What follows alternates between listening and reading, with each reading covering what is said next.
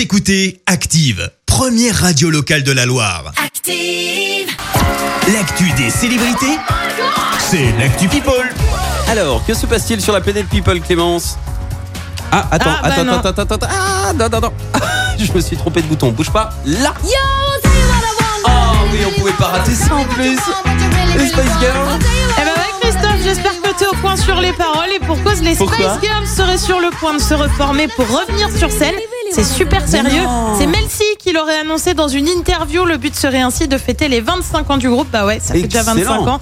Alors la scène, vu le contexte sanitaire, c'est pas vraiment gagné, Oui. mais elle prévoirait quelque chose. On reste bien sûr sur le dossier sur Active. On reste dans le monde de la musique avec un DJ Bob Sinclair qui a révélé avoir une addiction. Alors tu vas me dire c'est quoi? La drogue, l'alcool? Eh ben pas du tout. Le DJ français serait en fait addict aux jeans. Je t'assure que c'est super sérieux là aussi. Il s'en est d'ailleurs amusé sur une photo où on le Ah, retrouve au milieu d'une vingtaine de jeans. Bah très franchement, Oui. c'est une addiction plutôt saine, soyons honnêtes. Mais c'est pratiquement tous les mêmes d'ailleurs. Hein. Euh, Oui, bah vu on la va pas changer. c'est pas- Pour- ouais. pourquoi, pourquoi aussi aller vers d'autres choses, je veux dire, à un moment donné.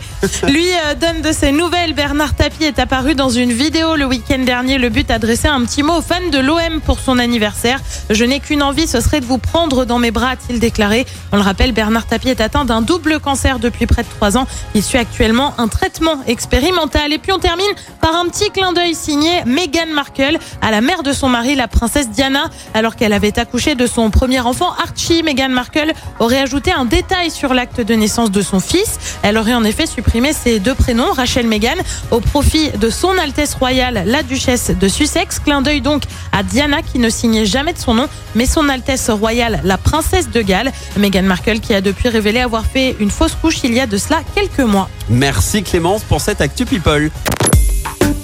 Écoutez Active en HD sur votre smartphone, dans la Loire, la Haute-Loire et partout en France, sur activeradio.com.